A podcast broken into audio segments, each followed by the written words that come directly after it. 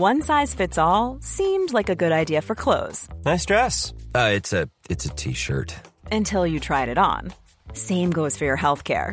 That's why United Healthcare offers a variety of flexible, budget friendly coverage for medical, vision, dental, and more. So, whether you're between jobs, coming off a parent's plan, or even missed open enrollment, you can find the plan that fits you best. Find out more about United Healthcare coverage at uh1.com. That's uh1.com. El Heraldo Media Group presenta Periodismo de Emergencia con Arturo Rodríguez, Hiroshi Takahashi y Roberto Aguilar. Con las reglas del oficio.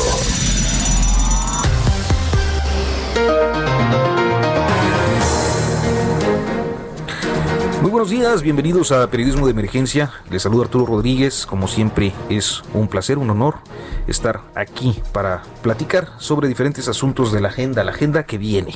Y naturalmente está eh, quien ha estado al frente de esta cabina en los últimos días, Hiroshi Takahashi. Arturo, muy buenos días, muchas gracias. Sean bienvenidos a este espacio y también eh, damos la bienvenida nuevamente a Mónica Reyes. Mónica, muchísimas gracias. Al contrario, comenzamos. Futuro próximo.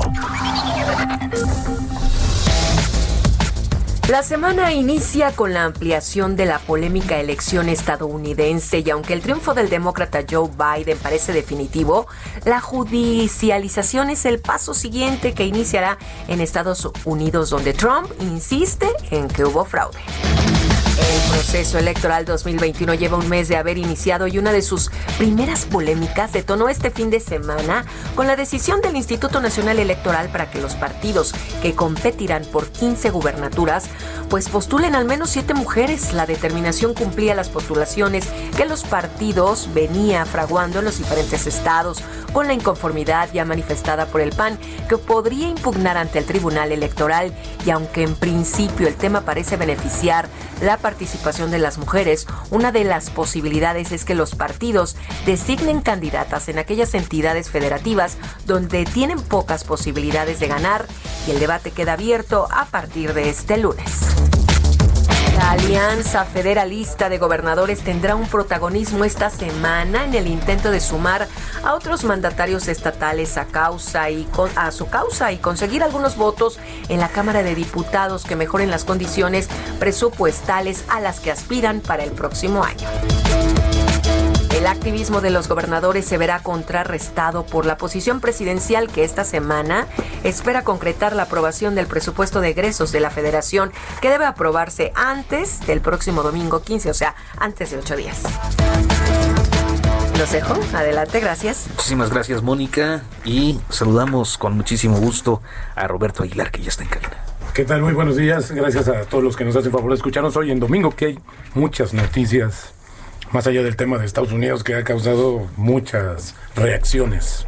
Y, expectativas de lo que va a pasar en los próximos días, ¿no? En las próximas semanas. Ya le comentábamos ayer en tiempo real qué era lo que estaba sucediendo con la elección, de cómo Biden ya se estaba prácticamente quedando con el triunfo allá en Estados Unidos y Pepe Carreño desde Washington nos dio un adelanto del proceso que se seguirá para que a principios del próximo año pues ya asuma el nuevo presidente allá en la potencia del norte.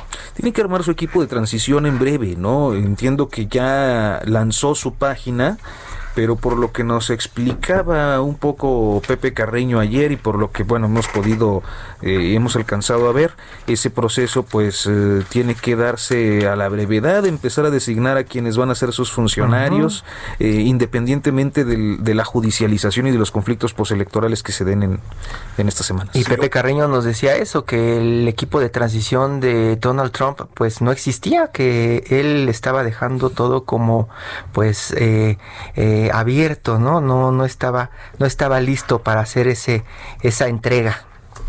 lo que es interesante también es ver eh, las reacciones que va a darse en, los activos financieros a raíz de esta cuestión que ya originalmente se había descontado, por así decirlo, es la ola azul, después hubo incertidumbre, se regresaron un poco los mercados, pero hoy yo creo que al final de esta situación se va a ir apagando poco a poco porque hoy los datos de los contagios en el mundo nos han sorprendido, ya cerca de 50 millones, 10 en Estados Unidos, 10 millones de contagios. Así es que creo que uno de los primeros objetivos que va a tener que hacer Biden es lidiar justamente con el coronavirus. Es decir, ¿qué, qué, qué, va a pasar mañana en los mercados? Pues fíjate que yo lo que creo es que mañana puedan dar un ajuste todavía un poquito, pero después van a tender a estabilizarse, porque ya descontaron obviamente que venía esta parte y que bueno, pues había desde un principio. Acuérdate que los mercados pues eh, están descontando Se adelantan, se adelantan a las decisiones y hay que estar también muy pendientes de lo que sucede en México, porque ayer eh, prácticamente en las redacciones estuvimos esperando el mensaje del gobierno Gobierno de México del presidente Andrés Manuel López Obrador, de Marcelo Ebrard, el titular de Relaciones Exteriores, pues diciendo algo del triunfo de Biden en Estados Unidos y nos quedamos esperando. Claro. Había un antecedente, eh, quizás por ahí del miércoles o, o jueves, en el que el presidente López Obrador decía que no iba a fijar una posición eh, haciendo referencia a lo que hizo el gobierno español en 2006, cuando todavía con los resultados cerrados y sin una eh, definición o una, ¿cómo se dice cuando se eh, hace la declaratoria de, de triunfo? o de este pues la, confirmación. del INE o del IFE en aquel tiempo, eh, el gobierno español dice, y otros gobiernos eh, hacen el reconocimiento de Calderón. Eh, entonces pareciera que tiene esa, que no sé si sea eso o un tema de prudencia o pues como lo están eh, planteando sobre todo sus opositores, este que no se quiere pelear todavía con Donald Trump. Yo creo que esta cuestión que justamente acabas de comentar, mi estimado Arturo, yo en algún momento cuando la escuché dije, pues probablemente sea el origen de la tirria que tiene contra empresas españolas, ¿no? Yo creo que es importante en este contexto lo que tú dices, a lo mejor en ese momento pasó un poco desapercibido, pero ya viéndolo en esto, pues hoy muchos, bueno, ayer muchos mandatarios, Nicolás Maduro, o sea, hicieron una, extendieron la felicitación a Estados Unidos, que lejos de lo que sea y, la cuestión de hegemónica o el imperialismo, la versión que tengas del país, sigue siendo la economía más grande del mundo. Ayer, de poco después de que eh, anunciamos, le, que le comentamos aquí en este espacio que eh, prácticamente el triunfo de Biden ya estaba confirmado, al menos por la mayoría de los medios en Estados Unidos, eh, Marcelo Ebrard salió a decir que el presidente de México daría su postura en algún momento durante el día. Y sí, coincide con eso, Arturo, eh, ya lo platicábamos, ¿no? Que el presidente dice que no quiere ser imprudente, es la palabra que utilizó, eh, al declarar un triunfo cuando todavía no está definido en Estados Unidos, ¿no? Y sí, diciendo que en 2006 eh, se declararon ganadores de las elecciones en México cuando, dice él, le, robaron la presidencia. ese, ese, es un tema que es curioso, su agenda con España es muy insistente, siendo él de ascendencia española. ¿no? Este, a mí me llama mucho la atención porque justo está esto, está lo de las empresas, está lo del perdón por el tema de la de la eh, conquista, ¿no? Eh, o sea, hay como como muchos asuntos con, con España que eh, pues entre todos podemos inscribir este de el tema electoral de lo que pasó en 2006, de lo que como dices, este, pues él eh, se duele de el robo. Pues al, final esto ojalá no genere algunos problemas porque así como el equipo de transición en este momento de Donald Trump no existe, pues seguramente no está muy planchada hasta este momento la relación con el equipo de Biden, ¿no? México y Biden, quién sabe cómo lleguen a relacionarse en los próximos días, siendo que el presidente de México, pues por el momento no tiene interés en abrirles la puerta.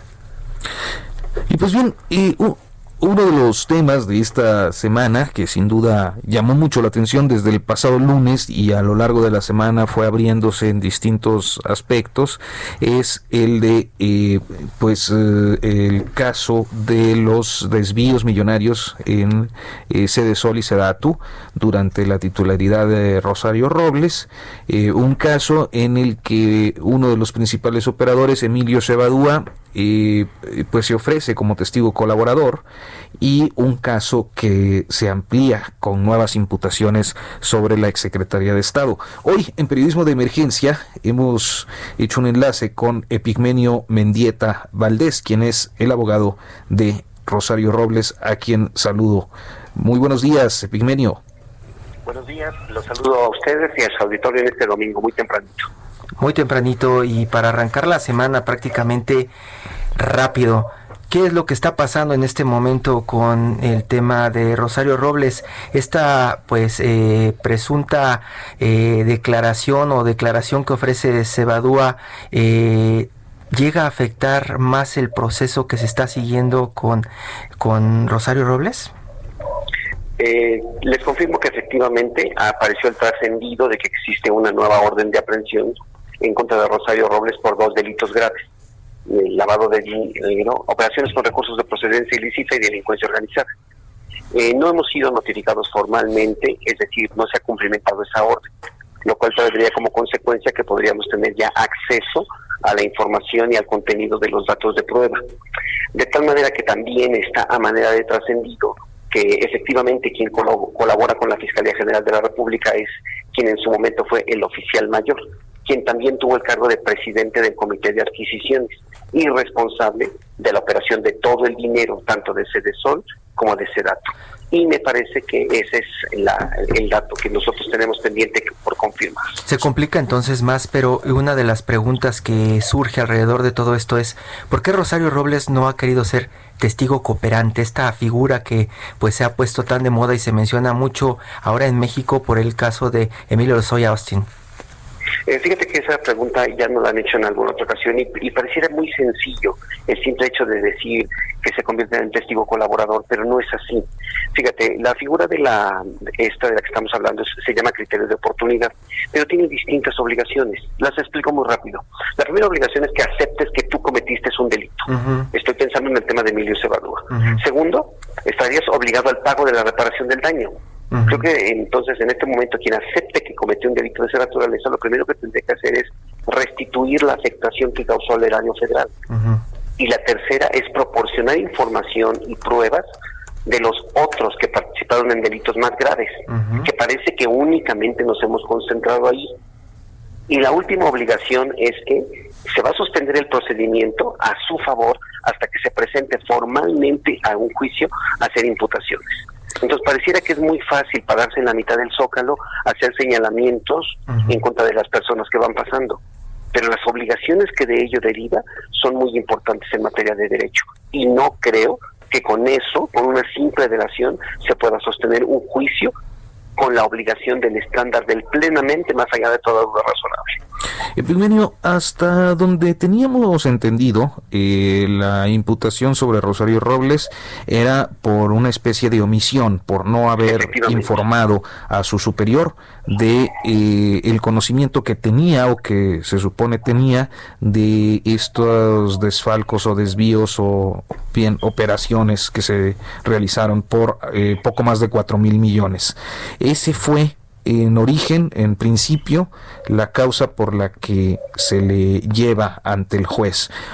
Es correcto, es correcto, esa es la causa. Hoy, ¿cuál es su situación jurídica? Mira, eh, hasta este momento sigue siendo la misma, a pesar del trascendido. Una vez que el trascendido ah. se confirme, pues entonces nos tendrán que notificar el cumplimiento de la orden de aprehensión. Esta orden de aprehensión la va a cumplimentar la policía ministerial en el interior del reclusorio. Una vez que la cumplimente, le hará del conocimiento al juez que la está solicitando para el efecto de que esté enterada que ya se cumplimentó y también se le va a informar al Ministerio Público de la Federación. el Ministerio Público de la Federación es el que tendrá que generar la audiencia para acudir a esa audiencia de formulación de imputación y formalmente así inicia todo el proceso. Es decir, eh, estarías ante un nuevo proceso. Eh, lo que quiero decir para ser más claro para nuestro auditorio, este, en este momento la falta de notificación eh, pues no permite saber exactamente de qué se le acusa o de o, o cuáles son los delitos que se están ampliando en este asunto.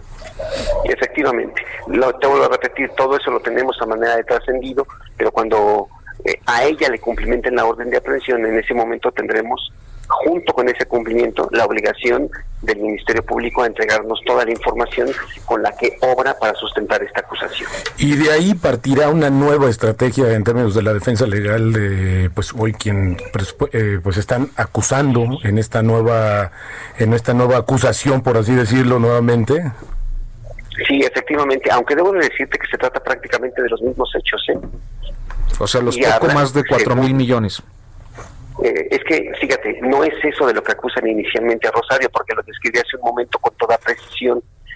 Lo que tienen o acusan a Rosario en un primer momento es de ser omisa, omisa. Ahora la acusación es distinta, porque dicen que ella sería la responsable de operaciones con productos de procedencia ilícita. Pero lo curioso aquí es que esa información ya la buscaron en la otra carpeta. En las cuentas de Rosario no está depositada cantidad alguna. Pero además, eh, mediante un procedimiento administrativo también, la Secretaría de la Función Pública ya vigiló su patrimonio, ya supervisó sus cuentas y no encontró inconsistencias o algún depósito irregular o algo que no concordara con su función pública y con lo que tiene ella debidamente registrada. Hay algunas notas que también estuvieron filtrando esta semana algunos medios, supuestamente desde la Unidad de Inteligencia Financiera, donde se habla de gastos ostentosos de Rosario Robles. Efectivamente, fíjate que yo estuve pendiente de esas notas, sin embargo nosotros también hemos construido el dictamen pericial que nosotros hemos incorporado ya en su momento y en el cual está establecido monto por monto cuánto, cuánto recibió ella por concepto de su sueldo, cuál era el salario que tenía y cómo fue declarado en sus distintas versiones. Si tienen alguna información adicional, pues necesitamos conocerla con la finalidad de poderla confrontar. Y en términos eh, eh, para los ciudadanos, para los que andamos en la calle, para los que nos subimos al metrobús, de pronto usted dice que es muy difícil eh, convertirse en una especie de testigo delator de otros personajes. La narrativa que se ha estado construyendo alrededor de Rosario Robles en este momento es que podría delatar incluso al presidente o expresidente de México, Enrique Peña Nieto. Si ella quisiera hablar, es como se lee en este momento en la calle, si ella quisiera hablar, podría involucrar con documentos o con pruebas o con algunos negocios, incluso al expresidente de México. Pero eso es como una narrativa que no se sostiene, ¿es lo que me está diciendo?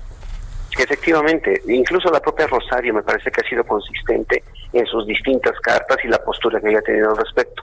No es que no quisiera hacerlo, lo malo es que no lo tiene, no tiene las pruebas, no tiene la información, no tiene el conocimiento, porque entonces estaríamos en el supuesto de otros actores que hacen señalamientos y cuando se les piden las pruebas pues no las tienen. Eh, Emilio Lozoya Austin, por ejemplo. Eh, eh, podrías poner tú ese caso. Y cuando, cuando se acude ante los jueces a solicitar las órdenes de aprehensión, pues te las devuelven, porque las versiones son inverosímiles y no tienen pruebas, no tienen sustento. Entonces, ahora imagínate, la orden de la aprehensión te la dan con simplemente con la probabilidad. Ahora imagínate en el juicio. En el juicio el estándar probatorio cambia, es plenamente más allá de todo lo razonable, es decir, plena convicción. ¿Las mentiras alcanzan para plena convicción? No lo creo y no frente a abogados que están eh, preparados y son competentes para los efectos de la contradicción. Sí. Epigmenio Mendieta, le agradezco mucho que nos haya tomado esta comunicación y esperamos que pronto podamos volver a comunicarnos pues para poder saber más de este asunto tan eh, relevante en la agenda pública de nuestro país. Gracias, abogado. Muy buenas días. Muchas gracias. domingo. Un abrazo a ustedes, auditorio. Gran amigo. Bueno, amigos, si ya tenemos en la justamente en la línea a Darayán Fontes, emprendedor del mezcal con pulpa que se llama Macegua. Pero fíjate que es interesante, nada más un poco la introducción. mezcal con pulpa. Te voy a decir un poco. Eh, muchos de los mezcales que hoy están en el mercado necesitan una historia para que tú tengas como una especie de marketing, ¿no? Que vendas esa historia, la tradición, de dónde viene. Y yo la verdad es que cuando escuché la historia de Darayán, pues dije, la historia ya la tiene, porque justamente por el amor y así fue como surgió este tema y bueno, pues creo que Darayán nos puede explicar mucho más sobre este tema. ¿Cómo está Darayán? Bienvenido, muy buenos días. ¿Qué tal? Muy buenos días. Pues platícanos cómo fue que pues el amor de tu pareja te llevó a emprender algo porque creo que es importante y hoy ya está dando frutos. Pues sí, así es, este, todo comenzó por, por la, el amor de la naturaleza. Nosotros nos conocimos, perdón. Sí, adelante, adelante, perdón, no, no este, nosotros nos conocimos mochileando, conociendo la República Mexicana, este, eh, nos conocimos mochileando por el estado de Oaxaca, de, eh, Chiapas, y ahí fue donde nació como entre nosotros y hacia la cultura de Mariana, que son los orígenes de, esta marca, ¿no? Que es más igual. Y ahí fue como, comenzó todo el tema, porque bueno, creo que tú no eres de Oaxaca, sino más bien tu chica es eh, quien es de por allá y ahí fue donde se juntó con la tradición. ¿Y cómo se te ocurrió ponerle pulpa? Porque eh, pues esto es interesante, creo que ha sido bastante en el círculo eh, que cada vez es más amplio, pues muchos nos agrada ese sabor de y esa consistencia, ¿no? Así es, no, pues, la idea nació de que el mezcal es hasta cierto punto mm, algo prohibido, algo peligroso para la sociedad mexicana. Entonces, cuando, cuando yo probé eh, una pulpa, fue de maracuyá, muy bien lo recuerdo, fue en diciembre del año pasado, y este, yo lo vi prácticamente como un negocio, ¿no? Este, fue algo muy rico, y realmente yo le, yo le comenté a Mariana, bueno, ¿qué te parece y este sabor de guerrero lo transmitimos a la gente, ¿no? Y no solo con maracuyá, sino con otros sabores. Entonces, a lo largo de los meses, realmente para nosotros la pandemia fue un impulso porque este no teníamos algún otro ingreso, sin embargo teníamos algunos ahorros que pudimos invertir en, en la marca, entonces pues eh, realmente fue como para dar a conocer a la gente que le tiene miedo al mezcal un poco el, el pues el darle a conocer con los sabores, ¿no? Con algo amable claro. Que aquí no es el caso de los conductores del programa, porque ellos no le tienen no, miedo. No, nos da miedo. Oye, ¿cuáles son los planes, Darayan, en términos de lo que sigue? Porque hoy, como te decía, ha sido una cuestión que se ha viralizado a través de redes sociales, con el círculo de amistades. Bueno, el tema es que tu carta de presentación es cada vez una copa que se sirve de alguien que conoce tu producto. Yo tuve la oportunidad de probar el de tamarindo. Ah, ¿Qué es lo que sigue? Es, es, lo que yo quería entender, porque mezcal con pulpa yo creí que era como un jugo de naranja, que al momento del proceso te lo daban con algo algo que sobraba. Con de agave. Ajá, que tenías que escupir a lo mejor. Pero lo que están diciendo es mezcal con jugo. Ah, bueno, eh, mezcal con jugo es solamente la última versión que sacamos, que es de mandarina con jengibre, algo sumamente interesante para todo el paladar. Pero, este, realmente, a ver, entiendo, la pregunta es, ¿qué es lo que sigue? Bueno, lo que sigue es dar a conocer el mezcal guerrerense, que casi no se casi no se conoce, lo, que se conoce es el mezcal oaxaqueño. Así es. Entonces, lo que sigue la política macegua es dar a conocer la cultura mezcalera guerrerense en cuanto a mezcalera y artesanía, ¿no? Van a, la zona de van a tener que traer pozole verde y hacer los jueves de pozole verde con mezcal. Hacer ahí eh, la mezcla. día pozolero. Bueno, pues muchas gracias, Darayan, pues, por eh, compartir esta experiencia. Eh, y bueno, pues esperaremos también que se siga viralizando más este tema, que creo que es importante también para el paladar. Y bueno, para los que no les gusta así el trago fuerte del mezcal, la primera impresión, pues esto puede ser una alternativa interesante. Muchas gracias para servirles estamos. Mezcal con pulpa de Guerrero y un saludo a Guerrero que también nos está escuchando. Ayer me estaba diciendo por allá mi familia de Guerrero, de Chilpancingo, de Tisla, de toda esa parte por allá donde sí respetan los jueves que nos están escuchando. Bueno, pues que nos inviten el pozole. Sí, hay varias ciudades. Hay que darle la bienvenida a eh, Coatzacoalcos, a la red de eh, Heraldo Radio. Eh, Culiacán, Culiacán, Sinaloa mañana entra, entonces lo saludaremos hasta el próximo sábado ya de manera decidida.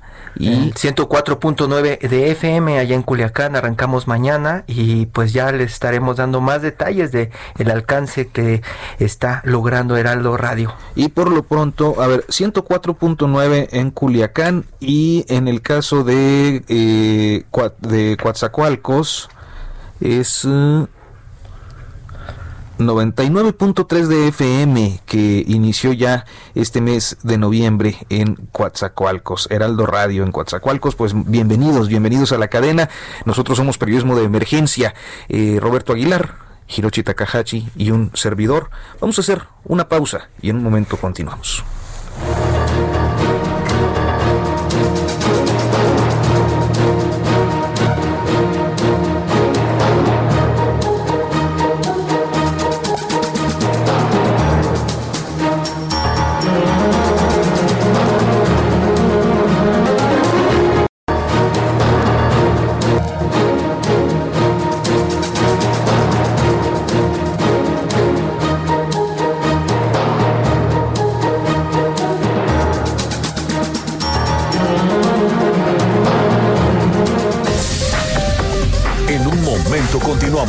Periodismo de emergencia. Regresamos con las reglas del oficio.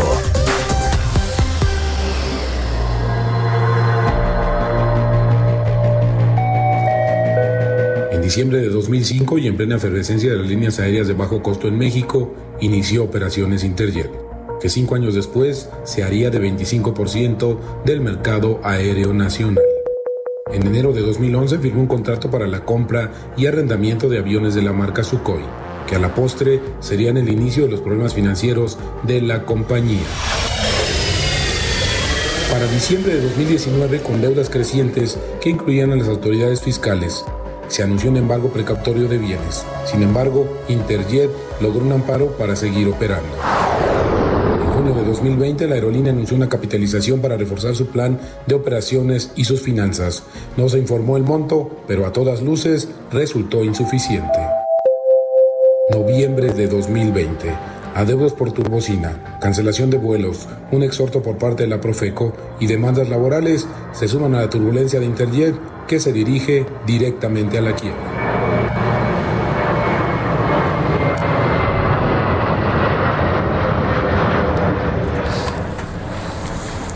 Pues bien, eh, estamos escuchando esta, digamos, eh, panorámica de lo que ocurre con la aerolínea Interjet, que ha dado muchísimo de qué hablar en los últimos días. Roberto Aguilar.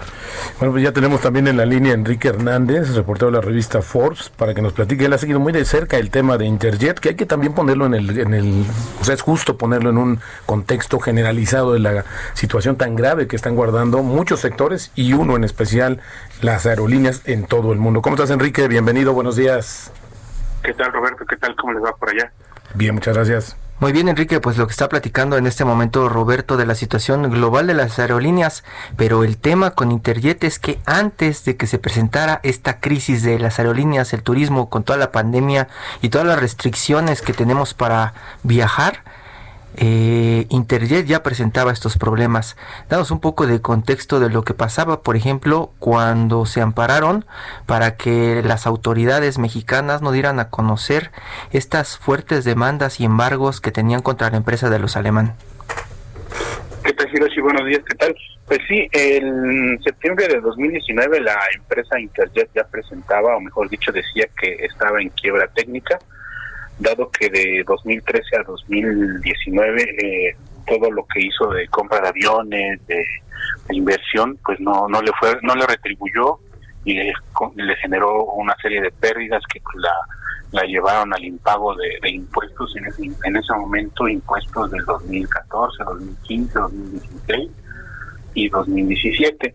Obviamente eso en un, en un momento donde en la aviación en el mundo era iba en franca recuperación. Había había este número récord de, turismo tanto nacional y extranjero en México y obviamente eh, la aerolínea Interjet pues no, no había podido tener eh, unos buenos números. Con la llegada de, de la misma pandemia pues todo se vino abajo, todo todo se le ha complicado a la aerolínea y como bien menciona Hiroshi, en, en, el, en, la, en el mismo amparo pues explican toda la, toda la ruta que ha venido teniendo Interjet, sobre todo para ampararse y no, no querer, este, en principio no, que no se mostrara que sus, tanto sus marcas, sus cuentas bancarias, sus automóviles, pues iban a ser embargadas a la postre, ¿no? Y recordamos Fíjate, Enrique, que ayer eh, escuché unas versiones eh, de personas que trabajan en, en Interjet. Lo que me comentan es que han recibido una, una especie de propuesta por parte de una parte de la compañía, donde se está argumentando, se está eh, explicando que la familia alemán retomaría el control de la aerolínea justo con un accionista adicional y que esto pues tendría le podría dar como el, la salvavidas le podría ser una especie de salvavidas de la compañía. Sin embargo no hay mucha eh, información al respecto. Está circulando entre los propios eh, trabajadores. Yo esperaría que no fuera algo pues como para jugar con su esperanza laboral, pero al final del día la pregunta es si se puede o no, porque tengo entendido que con la capitalización que fue, se habla de 150 millones de dólares, pues ahí la familia alemán se tuvo que diluir de manera importante y que ahora regresaría, bueno, yo tendría que por lo menos con más de 150 millones de dólares. Y el accionista no sería Cabal Peniche. No, del Valle, exactamente. Valle. E, e, eso lo anunció esta semana, incluso dimos a conocer el video en el Sol de México, lo, lo, lo, publicamos, eh, un video con trabajadores en donde Del Valle, que es uno de los socios supuestamente de Cabal Peniche, se presenta ante los trabajadores y les pide una disculpa, les ofrece una disculpa, dice que pues eh, tienen que entender que la situación es difícil, que es difícil mantener una empresa que tiene más de 5 mil trabajadores y cuatro aviones. Dice que el tema fiscal es lo que no les ha dejado conseguir capital fresco para poder tener más aviones y pagar las deudas de gobierno. Eh, él dice que tienen 90% ya de las acciones de Aves Aerolíneas o de Interjet, que pues hasta donde sabíamos todavía pertenecía a la familia alemán. Y a partir de este video y declaraciones de Del Valle, que pues no fueron declaraciones públicas, que fue en una reunión, eh, digámoslo así, privada que, que, que dimos a conocer, salen eh, algunas versiones de que los alemán iban a hablar de lo que estaba sucediendo con la empresa. Supuestamente este viernes a las 12 del día iban a hacer un posicionamiento formal de qué era lo que estaba eh, sucediendo con la parte accionaria, con los trabajadores y cuáles eran los planes a, a corto y mediano plazo. ¿Eso sucedió, Enrique? Pues en principio creo que ni les han pagado todavía hasta donde sé, no les han pagado a los empleados que les habían prometido pagar quincenas. Y, y, los alemán, además de que don Miguel Alemán anda dando entrevistas ahorita para promocionar su foro de negocios, que no sé dónde lo va a hacer ahora, que creo que la última fue en Querétaro, ¿no? Anda dando su tour de entrevistas en los medios diciendo que mm, los empresarios mexicanos tienen que invertir. Además de eso, que pues no ha tocado el tema de, de, Interjet ni de W. Eh, ¿Ha dicho algo, Enrique? ¿Dijo algo el viernes o su vocero Petrearse? Eh, pues han, han como sembrado la duda de que Interjet no está en quiebra y que obviamente Alejandro del Valle van a, rescatarla. Pero recordemos, Hiroshi, que tanto Interjet debe impuestos sobre la renta que se le fue descontado a sus trabajadores como el impuesto al valor agregado del 2019, 2018 y 2017. Por, por esa deuda más o menos son 3 mil millones de pesos y el SAT les embargó casi pues, prácticamente todo lo que tenía. Y hay otra, hay otro embargo que también les hicieron del impuesto que pagan los viajeros internacionales a México y que más o menos son unos 1.500 millones de pesos los que habían embargado en, a, la caja de Interjet. Obviamente el, embargo de caja es pues, prácticamente le quita el control a, Interjet y se queda sin, sin, sin flujo, sin dinero. Entonces, eh, por, por el monto de estos dos impuestos, eh, tanto del viajero como impuestos sobre la renta e IVA, pues más o menos está debiendo unos 4.500 millones de pesos. Debe la gasolina a la empresa que le daba los servicios de combustible en Estados Unidos, la debe de todo el año y también eh, tiene una demanda del gobierno de Chicago por el aeropuerto de Chicago por, los derechos de uso de los, derechos de uso de aeropuertos eh, y son demandas que se siguen juntando. Pero aquí la pregunta Enrique es eh, ellos han eh, nos, pues, nos han hecho saber o nos han querido hacer saber que pues esto se va a solucionar rápido que no hay ningún problema financiero que todo está marchando bien y que todo es mala fe de los medios que critican lo que está sucediendo con la empresa. Por un lado están los hechos esto que estamos documentando y por otro lado está la espera de los trabajadores de una respuesta de la familia alemán o de, los del Valle. Eh, ¿Dieron una respuesta el viernes, Enrique? No, no hubo respuesta de nada, solo hubo entrevistas, hubo boletines que fueron enviados a, a, los medios, solamente los boletines no, no, no, generan más allá de que el control asume Alejandro del Valle o, o, su socio Carlos Cabal Peniche. Obviamente, este, como bien dices, todo lo han hecho a través del marco de su cumbre de negocios, que seguramente va a ser virtual, dado que tampoco se sabe dónde vaya a ser esta cumbre. Y sin duda, pues está muy complejo todo el panorama financiero de Interjet, dado que su competencia ya anuncia a cada rato pues inyección de capital, ¿no? Y te refieres a Aeroméxico, porque también Volaris, digo, el tema es cómo se va a replantear y a redibujar este... El director de Volaris salió de inmediato a decir que ellos estaban listos. Y obtuvo financiamiento, o sea, si es un modelo diferente, etcétera. Pero yo digo, ¿cómo se va a redibujar el mapa de, la, de, las aerolíneas o el sector aéreo en México? Porque obviamente no está creciendo, pero va repuntando y efectivamente vamos a tener necesidad y tenemos un antecedente similar, algo sucedió en algún momento que también lo, lo estuvimos siguiendo muy de cerca con el caso mexicana. Sintra, ¿te acuerdas? Sintra, mexicana, todo, todo parece que está eh, copiado el guion de lo que sucedió en ese momento. Eh, ¿Qué es lo que sigue? Que de pronto se anuncia una intervención de gobierno a lo mejor, que se anuncie un concurso, que se abra para ofertas para ver qué empresa puede rescatar este pagando una parte proporcional de la deuda, se busca un acuerdo con los trabajadores que por lo mientras quedarán como en esa especie de liquidación que en algún momento se la tendrá que dar alguien, el nuevo dueño, sea quien sea el que se atreva a comprarla y puede resultar en un rescate o puede resultar en la muerte de una empresa como ha sucedido con otras empresas eh, en México. Totalmente, porque lo más valioso que tiene son los slots, estas, estas, esto es lo que lo más valioso que tiene hoy Internet en realidad, o sea, es lo único que tiene, y el tema era el taller. Exacto, pero hoy quién se la quiere comprar por los slots cuando hay una debilidad muy grande. Y cuatro aviones y una deuda que monumental. Pues, dicen que no tienen. Pues es muy complicado, Enrique. Pero bueno, tú vas a seguir ahí documentando toda esta cuestión de cómo va el futuro de la compañía. Sí, en efecto, pues, tendremos que hacerlo y obviamente eh, recordando mucho lo que dice Hiroshi, ¿no? que en algún momento el señor alemán eh, dijo que pues eran puras especulaciones, puros golpes bajos. Eh, obviamente todo eso lo dijo cuando los alemanes llegaban a Palacio Nacional allá por el mes de febrero. Febrero. no recuerdo que ese día era también el, la cooperación que les pidieron a los empresarios para comprar eh, boletos para la rifa del avión presidencial.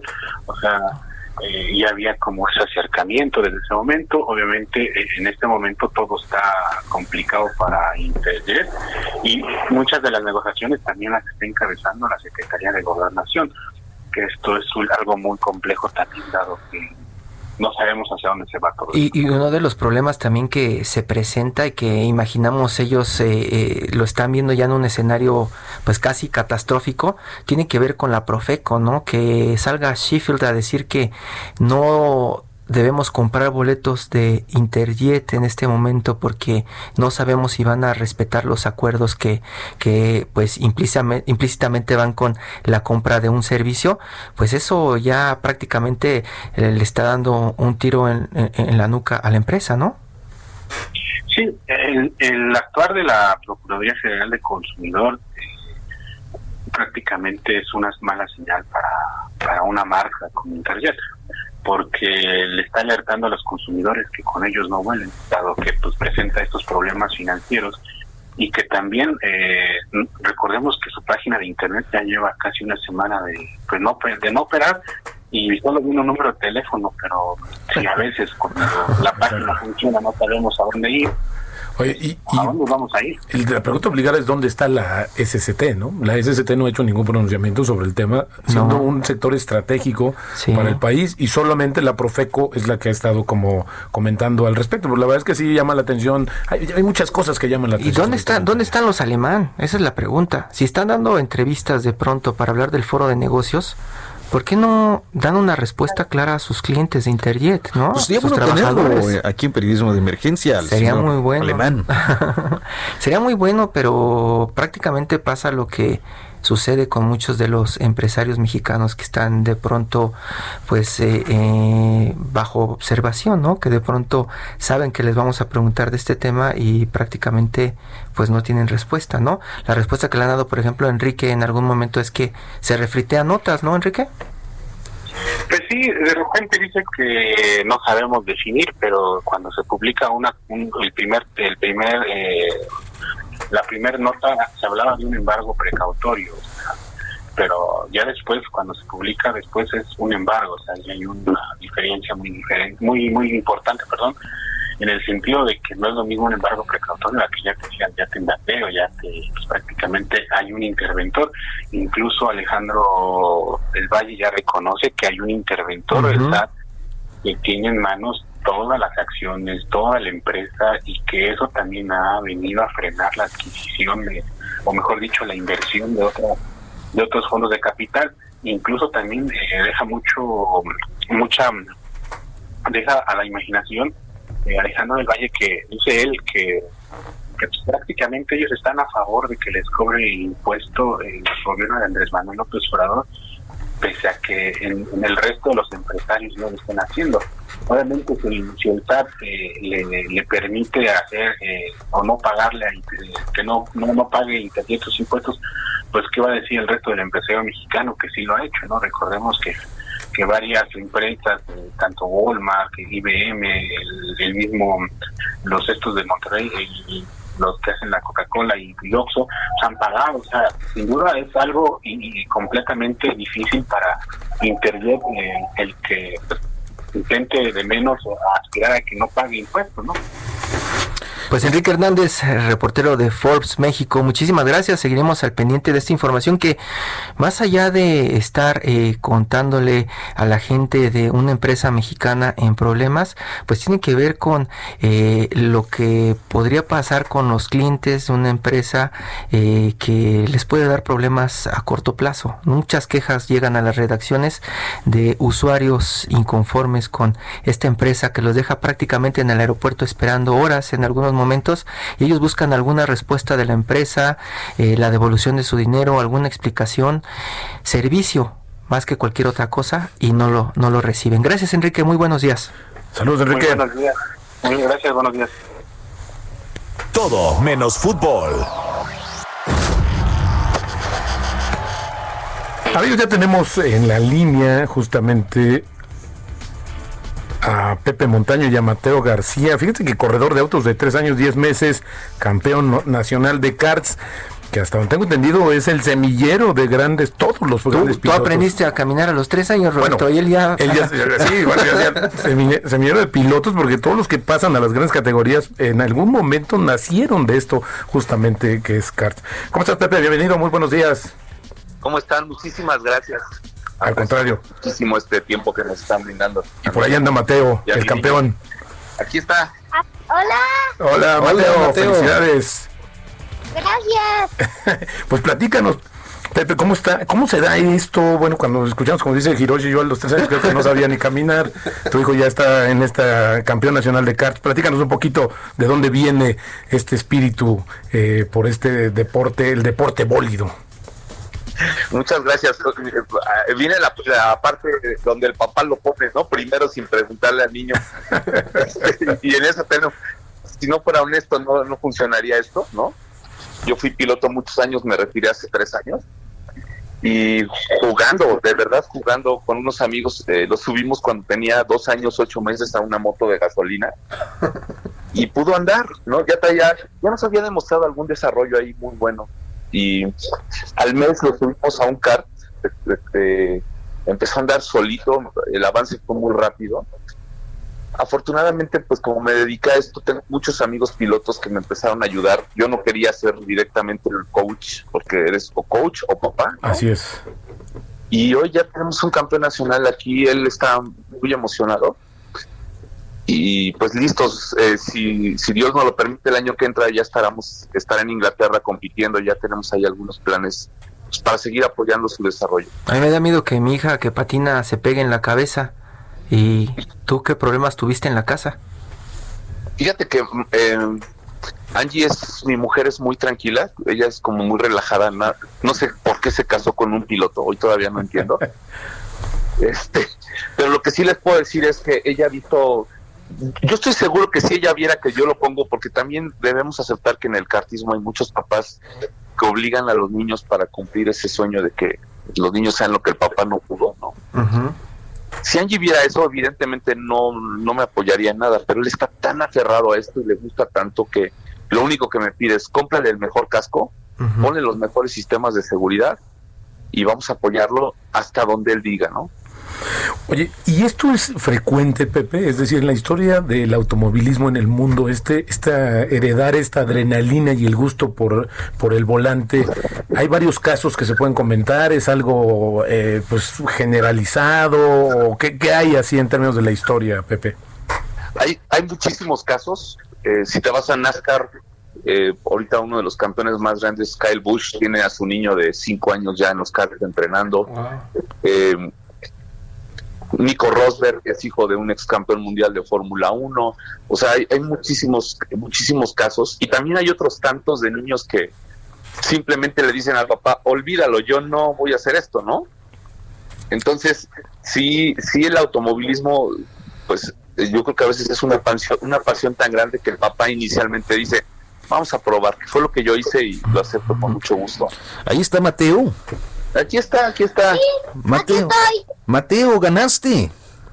Sí, ¿Te gustó mucho? mucho. Cuéntanos tu carrera. En la carrera, en la, en la cuarta vuelta, hubo una bandera roja, se volteó una niña. Me alcanzan todos los, los, los competidores y gané por dos, gané por dos segundos de ventaja. Oye, qué, qué, qué, qué intenso. Y, Y, y y, y en las otras, y en las otras carreras llevaba mucha ventaja. En una carrera 21 segundos, en las otras 18. o sea, tenías muchísima ventaja cuando llegabas a la meta. Sí, Qué bien. Oye, Mateo, ¿y qué piensas hacer cuando seas más grande? Cuando vayas creciendo, ¿quieres seguir eh, detrás del volante? ¿Qué, qué, qué quieres hacer? eh, llegar a la Fórmula 1. Eso.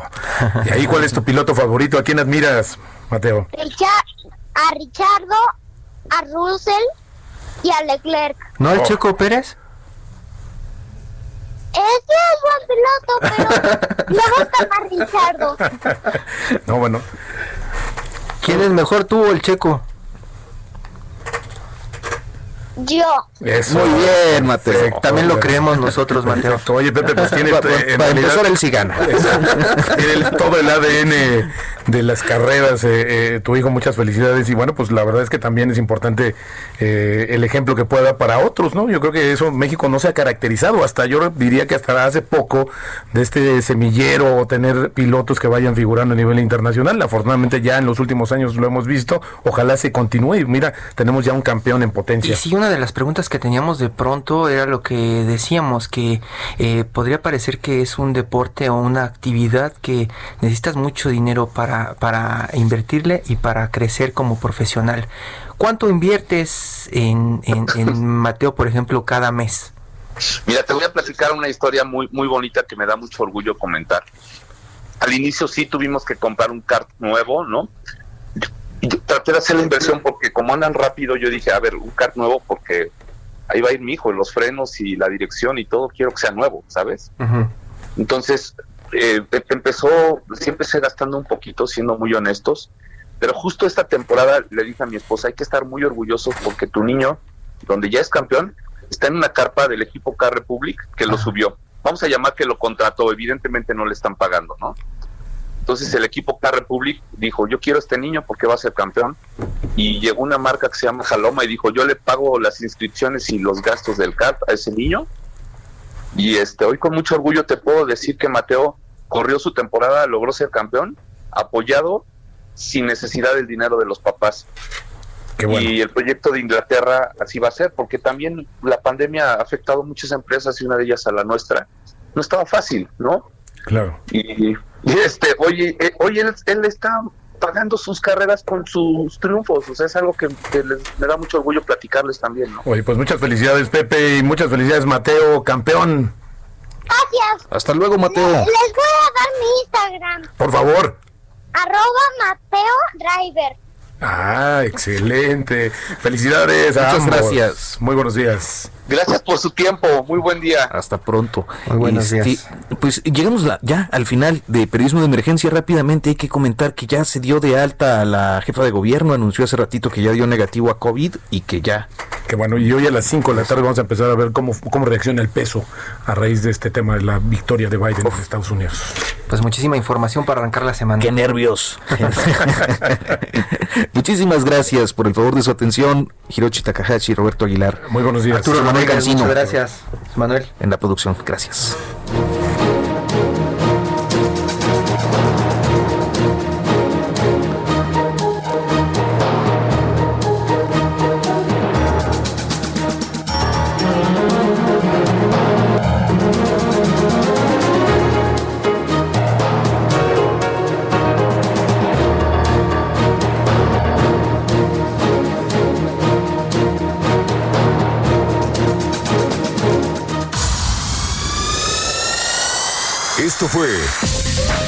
De Emergencia.